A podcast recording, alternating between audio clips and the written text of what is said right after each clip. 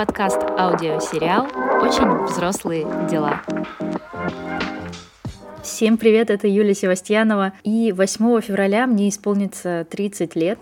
Я не верю до сих пор, что дожила вообще до этих э, седин. Не, на самом деле седые волосы у меня появились еще 18, но, в общем-то, я рада, что я, как говорится, не сдохла в канаве и могу сейчас поделиться какой-то мудростью, может быть, громко сказано мудростью, но какими-то значимыми, ценными мыслями и выводами, которые я приобрела за эти годы. Итак, 30 мудростей, которые я накопила за 30 лет жизни. Номер один. Самая важная мудрость. Нужно полагаться только на себя, брать на себя ответственность за свое благополучие, за свои ресурсы, то есть за свое время, за, свои, за свое финансовое положение, за окружение. Когда я жила в Питере, я два года мечтала переехать в Москву, но это было какое-то страшное решение, и мама говорила, нужно переезжать с парнем, так будет легче. И я почему-то очень сильно верила в это и думала, ну вот будет у меня парень, мы вместе переедем в Москву, будем вместе снимать там квартиру и все такое. На самом деле абсолютно не нужен никакой парень, чтобы э, реализовывать свои желания, свои мечты. В итоге я поняла, что какая-то bullshit. я просто переехала одна, спокойно снимала квартиру, жила, работала, купила себе собак. В общем, все было чудесно. Если бы я раньше поняла, что нельзя ни на кого, никого ждать, никакого волшебника в голубом вертолете, никакого мифического парня, который решит разом все твои проблемы. Если бы я раньше это знала и поняла это, я бы переехала на два года раньше. Мне кажется, все бы у меня получилось. Вторая Мудрость. Второй вывод. Нужно воплощать свои мечты и желательно не откладывать это как бы годами, желательно воплощать их быстро. Например, я 10, наверное, лет мечтала о собаке, но это было страшно заводить собаку. Мне всегда казалось, что нужно иметь свою квартиру, чтобы завести собаку. Собака, которую я хотела, была дорогая, у меня не было денег на нее. И я мечтала, мечтала, а потом просто поняла, что ну все, вот в этом году мне надо ее завести.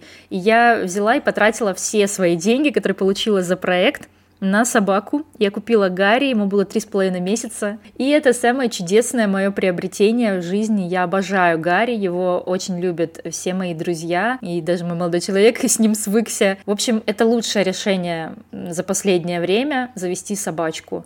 И на самом деле я очень хочу сделать подкаст о том, как я решилась завести собаку и какие трудности меня подстерегали в этом процессе. Так что следите, подписывайтесь и ждите. Третья мысль — не сравнивать себя с другими. Это на самом деле мое проклятие. Я всю жизнь сравнивала себя с другими. Особенно свой старт как говорится, с чужой серединой. Это реально убивает самооценку, поэтому лучше не оглядываться ни на кого. Например, э, однажды в универе на первом курсе я услышала, как одна моя однокурсница разговаривает э, в вестибюле по-французски по, телефону. Она училась в какой-то частной гимназии в Питере, и потом она поступила в Сорбонну. Но когда я услышала, как она говорит клево по-французски, я почувствовала, я не за нее как бы порадовалась, я почувствовала себя говном, потому что я не знаю французский, я вообще не знала ни один язык иностранный, иностранный на таком уровне, чтобы так непринужденно говорить по телефону с какими-то важными людьми и решать какие-то вопросики. Тогда я почувствовала себя ужасно, и через много лет лишь я поняла, что не стоит сравнивать себя. Вы вообще в разных, э, вы росли в разных городах, учились в разных школах, э, были разные ресурсы. Ты училась в музыкалке, а она учила французский. Ну, типа, невозможно знать все, невозможно уметь все, тем более на таком высоком уровне. Просто перестаньте сравнивать себя с другими. Вот и все. Четвертый вывод. Когда ты ищешь работу, ты больше оцениваешь, чем тебя. Нужно не просить работу, просить денежки за свою работу, а предлагать себя, предлагать свои услуги. И на самом деле я поняла это только пару лет назад, когда обрела некоторую уверенность в своих э, знаниях и навыках. И собеседование на новое место работы прошло абсолютно по-другому. Я не просила, а предлагала. Я шла туда с полным сознанием собственной значимости, собственной ценности и пользы, которую я могу принести этому бизнесу, этой компании. И как следствие, человек, который ценит себя, ценит свое время, свое образование, свою компетентность, он не позволит обращаться с собой как э, с грязью под ногтями. Просто по моей трудовой книжке можно составлять черный список работодателей. Там было все, ребят, было все. Я, наверное, сделаю тоже выпуск какой-нибудь о работе. Ерунда. Зачем вообще я устроил? Зачем я работаю? На каких работах я хожу? И только сейчас, на самом деле, я понимаю, что я не должна была позволять так обращаться с собой и соглашаться на такие условия, на такую ужасную зарплату, на такое ужасное отношение. Нужно преисполниться и ценить себя. Пятый вывод. Не называть себя недо. Мы уже все окей. Мы не недо. У меня очень долго и в каком-то блоге, в ЖЖ, по-моему, и в Твиттере, по-моему, даже до сих пор в Твиттере у меня описание «недо-журналист, недо-блогер». Я себя реально так чувствовала очень много лет. Недо, недо, недо. То есть вроде бы что-то умею, но вроде бы и нет. На самом деле это очень оскорбительно по отношению к себе. Подумайте, вот вы бы назвали своего друга недо кем-то, например, недоинженер, а ты какой-то недоблогер, а ты недопевица. Наверное, нет. Наверное, никогда бы мы не употребили такое слово по отношению к лучшему другу. Так почему мы так называем себя, может быть, за глаза, может быть, даже публично, как я это делала? Шестой вывод. Э, опирайтесь на свои ценности и взгляды, потому что никто не должен пошатнуть вашу опору на себя и ваш стержень внутренний, который воспитывался, вызревал годами, можно сказать. Например, очень показательной стала ситуация с 24 февраля, когда почему-то адекватность оказалась в меньшинстве, когда на людей, которые покинули страну, была волна хейта. Я тоже под нее косвенно попала, получила несколько очень ядовитых комментариев, получила кучу отписок из моего блога за свою позицию. Но меня это вообще никак не пошатнуло. Я знаю, во что я верю, я знаю, что черное, что белое, и меня не переубедить. Ребята, в таком, вот в глубинном, меня не переубедить. Я опираюсь на свои ценности, на свои взгляды. Что бы ни случилось, даже если, там, не знаю, моя мама, мои друзья лучшие имеют какое-то другое мнение, а, им не пошатнуть мое. Седьмой вывод. Если ты чем-то занимаешься регулярно, держишь на чем-то фокус внимания, ты неминуемо достигнешь успеха. И в частности, я говорю об изучении иностранных языков. Последние шесть лет я с переменным успехом, с перерывами, но все-таки регулярно учу английский язык, и я вижу этот прогресс, э, даже не прикладывая прям кучу усилий, я не сижу там часами каждый день, я просто смотрю то, что мне нравится, какие-то блоги на YouTube, фильмы, сериалы, читаю книги, которые мне интересны на английском, э, и я вижу, насколько растет мой уровень владения языком, я могу поглощать любой контент на иностранном языке, я нашла работу, где пишу исключительно на английском. И все это благодаря тому, что когда-то я начала и не бросила. Ну, то есть я была достаточно дисциплинирована, чтобы не бросать надолго и уделяла регулярно внимание изучению языка. Просто начните и не бросайте. В любом деле вы почувствуете прогресс. Восьмой пункт. Если вы любите, если вы чувствуете внутри себя любовь, любите и дорожите этим чувством. Жизнь сложная штука, и очень редко можно встретить человека, которого вы по-настоящему любите. Я говорю о любви и романтической, и любви дружеской. Может происходить все, что угодно. Могут быть разные между вами сложности, проблемы, расставания, паузы. We Но если вы любите, не бросайте это чувство, не затаптывайте его внутри себя. И может быть потом эта любовь расцветет с новой силой. У меня, например, так и произошло. Девятый пункт. Ты никому ничего не должен, как и тебе никто не должен ничего. Родители не должны тебе купить квартиру или оплатить твое образование. Они могут помогать, но не обязаны, как и ты не обязан, на самом деле. Если ты девочка, ты не обязана готовить, убираться, если не хочется, если не нравится это. Как и мужчина не обязан приносить кучу денег, приносить мамонта каждый вечер. В этом мире все обсуждается. То, что э, выгодно отличает нас от животных, мы владеем речью и мы осознанные. Мы можем обсуждать, приходить к каким-то компромиссам, делать какие-то выводы и делать план. Поэтому Просто обсуждайте все и не замыкайтесь в каких-то ограничениях и каких-то конкретных, не знамо кем выдуманных социальных ролях. Я, например, не готовлю и практически не убираюсь. Зато я люблю работать и могу оплатить доставку продуктов, клининг и все такое. И это нормально. Десятый пункт. Не жить в ноль иметь финансовую подушку безопасности.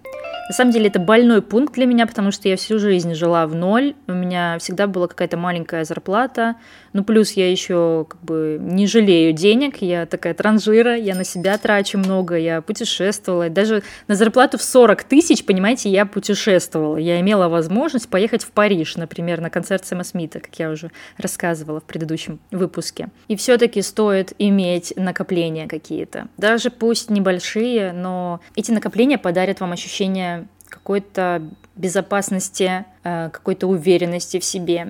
Например, в том году я попала под сокращение на работе, и потом мы запланировали с молодым человеком переезд в Турцию, и на это все нужны были деньги. И если бы мне не выдали деньги при сокращении, э, мне пришлось бы полностью опираться на молодого человека, а я очень не люблю быть зависимой, особенно в финансовом плане. И у меня не было бы денег на перевоз собаки, э, какие-то процедуры, связанные с переездом и первичное какое-то устройство на новом месте. Одиннадцатый пункт – обращаться за помощью к профессионалам. Например, можно брать какие-то консультации у людей, уже состоявшихся в вашей профессии. Если вы чувствуете себя странно, эмоционально на дне, то я советую всем и каждому попробовать э, занятия с психологом. Если и занятия с психологом не помогает, то лучше обратиться к психиатру. В этом нет ничего зазорного. Если у вас болит зуб, вы же идете к стоматологу. Поэтому, если у вас есть какой-то запрос, абсолютно не зазорно пойти к специалисту, компетентному специалисту в этой сфере. Отсюда же вытекает 12 пункт – инвестировать в свое развитие, в свое образование.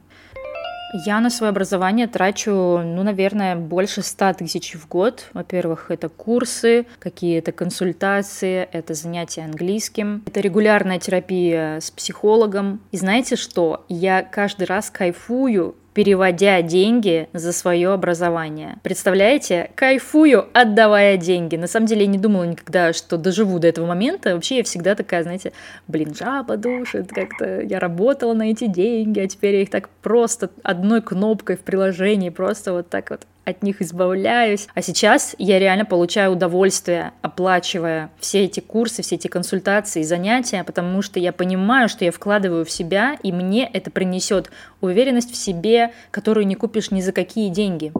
Тринадцатый пункт. Не стесняйтесь выделяться и проявляться. Я училась э, в СПБГУ на журфаке, и весь бакалавриат я просто дико стеснялась себя, потому что, как вы уже знаете, я не знала, что не надо сравнивать себя ни с кем, а быть собой я всегда сравнивала себя со всеми и даже не участвовала ни в каких конкурсах, не посылала свои работы никуда, в то время как мои однокурсники уже там и работали, и какие-то даже премии получали. Но когда я пришла в магистратуру, я поняла, что ну все, хватит. я, наконец, э, хочу все это попробовать. Я начала участвовать во всяких конкурсах, много чего выиграла, у меня была повышенная стипендия, много чего классного было. Я съездила на месяц в Москву на стажировку в рекламное агентство, самое крупное и это было супер. А, я начала участвовать в каких-то просто конкурсах в Инстаграме. Например, а, я выиграла два курса, два полноценных курса по Creative Writing, э, просто поучаствовав в конкурсе в Инстаграме. Там нужно было написать пост и придумать название для какой-то истории. Представляете, два курса, это, ну, они дорогие прям. И когда меня спрашивают, ой, ну ты молодец, тебе повезло. Я говорю, мне не повезло, Просто я использовала возможность. Это не были конкурсы из разряда э, «Выбери победителя рандомизатором». Это был конкурс с оценкой работы. Я поучаствовала, воспользовалась возможностью. В этом очень мало удачи. Просто я не побоялась выделиться, как-то проявиться, заявить о себе. Четырнадцатый вывод. Тревожность не уходит с внешними обстоятельствами. Она в голове. И бороться нужно именно с тревожностью в голове. Например, очень был тяжелый период, когда я работала на фрилансе и просто не понимала, чем я буду платить за квартиру и за собачью еду в следующем месяце. Я не могла жить на ту сумму, которую я получала на фрилансе. И мне казалось, что это единственная моя проблема, и как только я найду работу э, или начну получать много, э, достаточно, чтобы закрыть базовые потребности, тревожность моя уйдет. И что вы думаете? Я нашла работу, начала получать в два раза больше, но тревожность осталась со мной, потому что мой мозг всегда найдет о чем потревожиться. Поэтому хочу посоветовать бороться именно с тревожностью внутри, а не пытаться как-то заткнуть ее, закупорить какими-то внешними достижениями. Экватор моего выпуска, 15 пункт. Быть одной – это лучший отдых и подарок себе. У меня уже есть эпизод про соло-путешествия, если вы не слушали, послушайте. Я считаю, что наслаждаться одиночеством — это супер важно для каждого человека. Очень сложно быть счастливым э, с кем-то, или в компании, когда ты несчастлив сам по себе. Поэтому всем желаю обрести лучшую в мире компанию, лучшего в мире друга в виде себя. Шестнадцатый пункт. Путешествия, знание языков, знакомство с новой культурой делают тебя богатым человеком. Когда-то я услышала классную фразу о том, что не я путешествую, потому что богатый, а я богатый, потому что путешествую. И я очень согласна с этой фразой, с этим высказыванием, потому что чем больше городов, стран, разных людей я вижу, тем более цельной личностью я себя ощущаю, у меня появляются какие-то амбиции, желания, у меня расширяются представления о мире, о культуре, вообще обо всем, даже, не знаю, о таких мелочах, как о стиле, как о, как о привычке держать себя, о культуре, не знаю, питья вина. Это все очень ценно и очень здорово постигать это на протяжении всей своей жизни. 17 пункт. Только ты выбираешь свое окружение. И это нормально иногда переставать общаться. У меня в жизни было несколько ситуаций, когда я напрямую человеку говорила о том, что извини, но я больше не хочу общаться. Я не чувствую былой какой-то близости душевной, чтобы продолжать общаться. И это абсолютно нормально, потому что мы все меняемся, какие-то темы перестают быть актуальными, у нас только-только формируются в юности какие-то личные границы, и когда их нарушают, мы можем это отследить даже спустя годы этого бесконечного нарушения и вторжения. Точно так же можно возобновлять какие-то старые связи, начинать общаться, не знаю, с одноклассниками, с которыми давно потеряли контакт, если вы чувствуете такое желание. Можно выходить из компаний, находить другие. Можно уезжать в другую страну и находить там новых друзей. Все зависит только от вас. И абсолютно не обязательно общаться с какими-нибудь неприятными родственниками, если мама так сказала. Вот тетя Маша обидится, например. Ну, ребят, мы уже все взрослые и вполне можем выбирать, общаться с той самой тетей Машей или нет. Восемнадцатый пункт просто реально как из списка 30-летних. Лечиться и обследоваться нужно до того, как заболит. Я тоже очень долго шла к этой мудрости. Мне было ее не понять, пока я не приблизилась к 30 и не поняла, как много всяческих болячек нужно прообследовать, пролечить, когда ты начинаешь наконец задумываться о своем здоровье, о том, в каком теле ты встретишь свои 30, 40, 50 и так далее. Вообще дожить бы хотя бы до 70. В прошлом году я э, удалила зубы мудрости до того, как они там испортились или как-то мне причинили дискомфорт. И просто вылечила все пломбы, у меня их там было штук 7-8. Ничего не болело, но я пошла, понимаете, я взяла себя в руки и все вылечила, потратив очень много денег. Я почувствовала такую невероятную гордость за себя. Я просто в своих глазах вознеслась до небес взрослости и осознанности. Я всем советую не забивать на себя, на свое здоровье, просто подумайте, что нам в этом с этими зубами, с этими глазами в этом теле жить еще много лет. Сейчас, дай бог, треть нашей жизни только прошла, поэтому давайте ухаживать за собой, заботиться о себе э, уже сейчас. Девятнадцатый пункт. Фу, я уже подустала, ребят. Но продолжаем. Девятнадцатый пункт. Знать, как организовать себе рутину и уют вообще везде и всегда.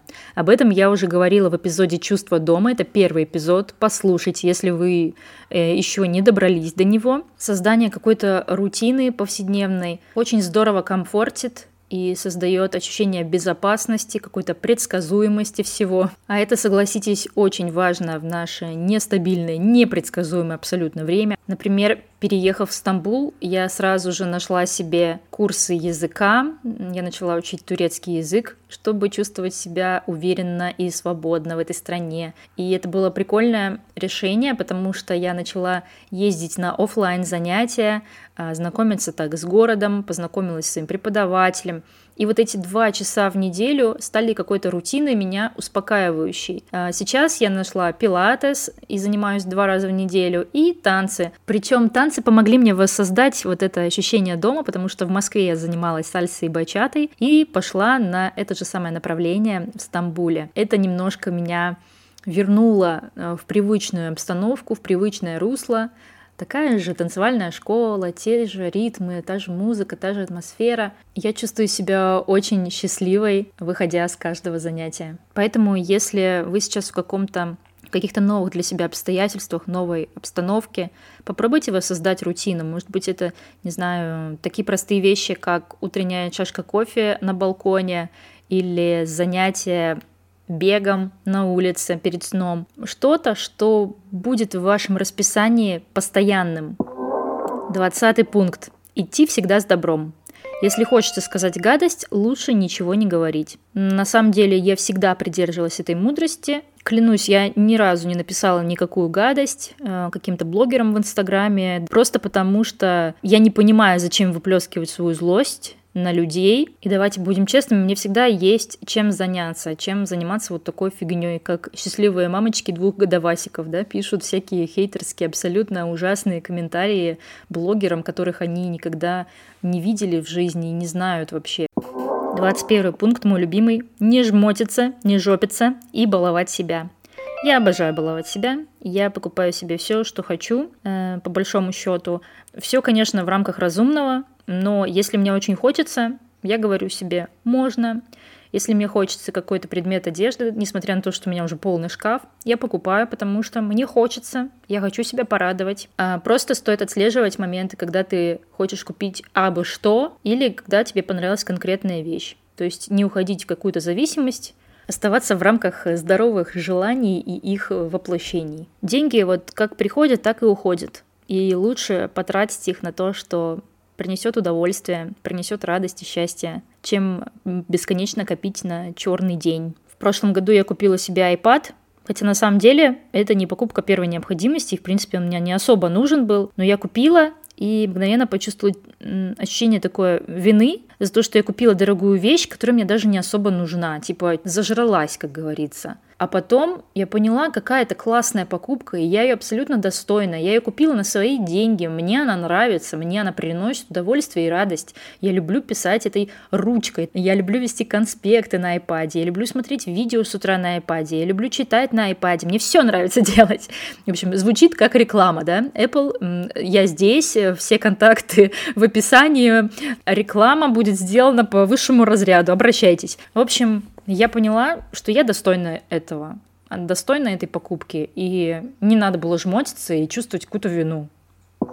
Пункт 22 давать второй шанс тому, что когда-то не понравилось. Пример, я с детства терпеть не могла театр.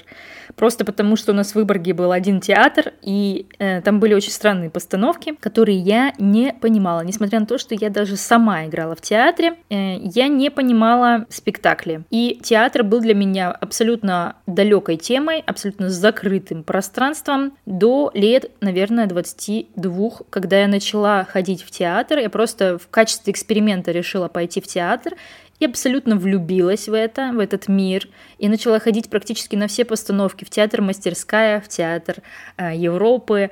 Видела спектакль с э, Данилой Козловским, э, когда он был еще не супер популярным, и билет стоил 400 рублей, можете себе представить. И я поняла, что этот мир мне близок, мне это нравится, я кайфую от этого. И на самом деле меня сейчас ужасает мысль о том, что я ведь могла не дать второй шанс театру. И этот мир так и остался бы для меня закрытым. Я бы утратила вот это удовольствие, источником которого стал театр для меня потом. Не зарекайтесь, друзья, пробуйте, экспериментируйте, давайте вторые шансы, когда чувствуете, что в принципе можно было бы. 23 пункт. Когда ты в промежутке от 20 до 30, становится сложнее находить друзей, но это все-таки можно. И главное здесь проявлять инициативу. Я поняла, что люди все очень заняты. Это самые активные годы нашей жизни, когда люди максимально сфокусированы на своей жизни, на своих каких-то проблемах, препятствиях, которые они преодолевают. И важно проявлять инициативу. Я стараюсь сама писать, сама звонить своим друзьям, с которыми хочу поддерживать связь. Я предлагаю встретиться каким-то новым знакомым, чтобы у нас был шанс провести вместе какое-то время и подружиться. И если вы чувствуете, что вам не хватает какой-то дружеской компании, просто проявляйте инициативу, и все будет. 24 пункт, мы уже приближаемся к концу.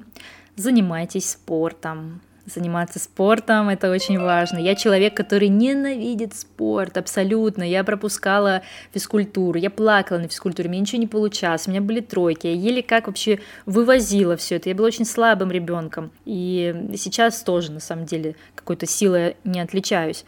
Но это, черт возьми, важно. На самом деле, я лишь недавно пошла на занятия пилатесом, и там прям такие силовые нагрузки на спину, на мышцы рук, на мышцы ног, и еще я купила курс домашних тренировок для спины, для осанки, потому что у меня сидячая работа, и моя спина говорит мне пока периодически. И буквально вчера я впервые почувствовала за много лет, что у меня в конце дня не болит поясница. Представляете, я испытывала эту боль каждый божий день на протяжении, наверное, последних лет десяти. И вчера я такая, а что, так можно было? То есть я начала заниматься, и у меня, видимо, начала выравниваться осанка и уходить этот гиперлордоз. Это такой прогиб э, в осанке из-за которого я не могу долго ходить пешком, мне просто дико болит спина. И, в общем-то, заниматься спортом — это то, что я намерена э, делать, чтобы дожить до какого-нибудь благородного возраста.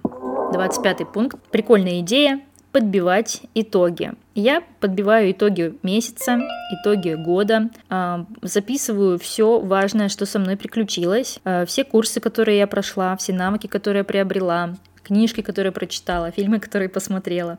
И это не какая-то обсессивно-компульсивная штука, да, то, что я не могу без этих списков жить. Просто так я вижу картину, я как бы приподнимаюсь слегка над э, периодом времени и вижу, чем я занималась, потому что дни проходят за днями все быстрее и быстрее, и мы уже забываем, что было в прошлом месяце, что было в прошлом году. А, и когда тебя спрашивают, ну что, какие новости, как дела, ты такой, ну, нормально, потому что забыл уже, что ты делал в прошлом месяце. А так у тебя все написано, все посчитано, все выводы важные сделаны, какая-то рефлексия прошла. Если вы никогда этого не делали, просто попробуйте, чтобы не думать, что вы такие вот, не знаю, э, безнадежные, ничего не добились, ничего не сделали. Потому что все мы классные, все мы чего-то достигаем. Никто не проводит в каком-то анабиозе год, несмотря на то, что так периодически кажется. 26-я важная мысль моих 30 лет. Нужно уметь проявлять и принимать любые свои эмоции.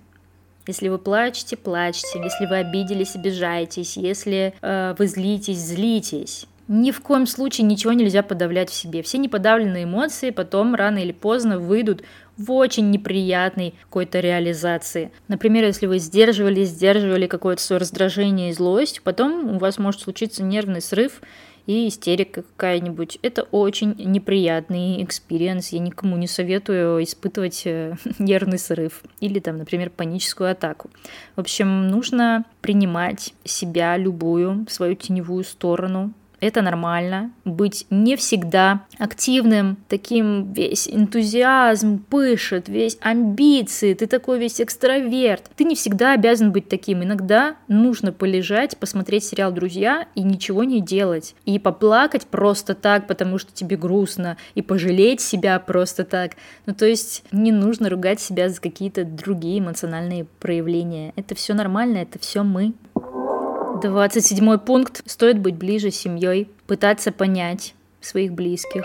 Если бы я поняла это пораньше, я бы, наверное, больше времени провела с папой, которого потеряла в том году. И сейчас я чувствую вот эту острую нехватку с ним общения какого-то совместного времени качественного. Наверное, стоило быть терпимее раньше. И если вы чувствуете разногласия с семьей, если вам не хочется лишний раз с ними общаться, дайте им второй шанс, Попытайтесь им объяснить, как вы хотите проводить с ними время, как вы хотите с ними общаться. Постарайтесь э, найти какой-то компромисс и не расставаться с ними надолго, потому что родители не вечны, близкие люди не вечны, и нужно это понимать, помнить об этом.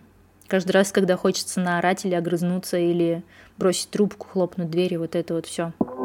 28 пункт. Нужно учиться отдыхать. Потому что прохождение курсов на выходных и занятия бесконечные – это не отдых. Отдых — это когда ты ничего не делаешь, это когда ты можешь побыть наедине с собой, без какого-то полезного контента, без бесконечного ютуба, без подкастов умных, которые тебя чему-то учат. Оказывается, отдыхать сложно. Я поняла это совсем недавно, и сейчас мне 30, да, и я только-только учусь отдыхать. Я поняла, что мне нужно брать отпуск каждые три месяца работы, иначе я выгорю. Раньше я брала отпуск раз в год, иногда вообще не брала. Когда я была фрилансером, то есть у меня не было никакого отпуска, я работала каждый божий день. А, часто я ездила в отпуск с компьютером и делала фриланс. Представляете? Класс, да? Отдохнула. В общем, ребят, учитесь отдыхать, не будьте мной. И помните, когда вы берете в руки компьютер или входите в рабочие чаты во время своего отпуска, где-то грустит одна Юля.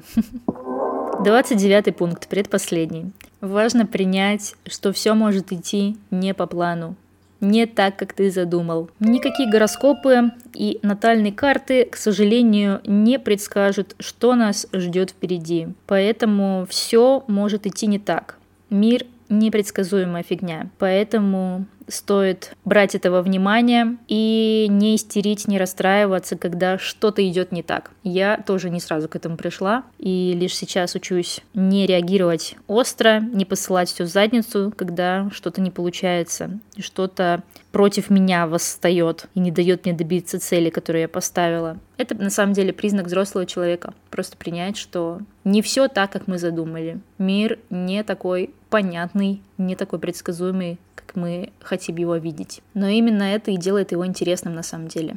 Очень интересно жить и постигать этот мир. Последний пункт, 30 Последний пункт, конечно, о возрасте. Возраст, скажу сейчас банальность.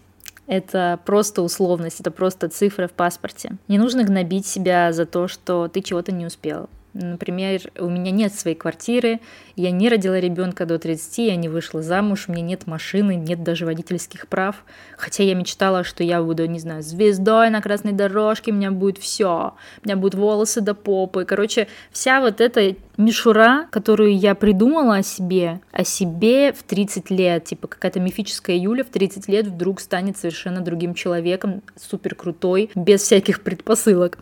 В общем, это все фигня. Мы уже классные. Мы уже молодцы, потому что просто есть. Просто по факту своего существования. Не читайте книги, типа «Важные годы» или еще что-то там. Не слушайте тех, кто говорит, ну, 30, тебе уже пора, тебе там 35, уже, уже все, уже все должно быть. Можно искать себя и в 60, можно завести семью в 50, можно найти свою любовь в 80. Мир клином не сошелся на этих цифрах. Живите, как живется. Радуйтесь, ищите себя, как я ищу, как все ищут. Будьте верны себе, своему слову. Я стараюсь следовать именно этим заветом и постоянно учусь, как не потерять себя, как получить максимальное удовольствие от своего существования и не жалеть потом о прожитых годах.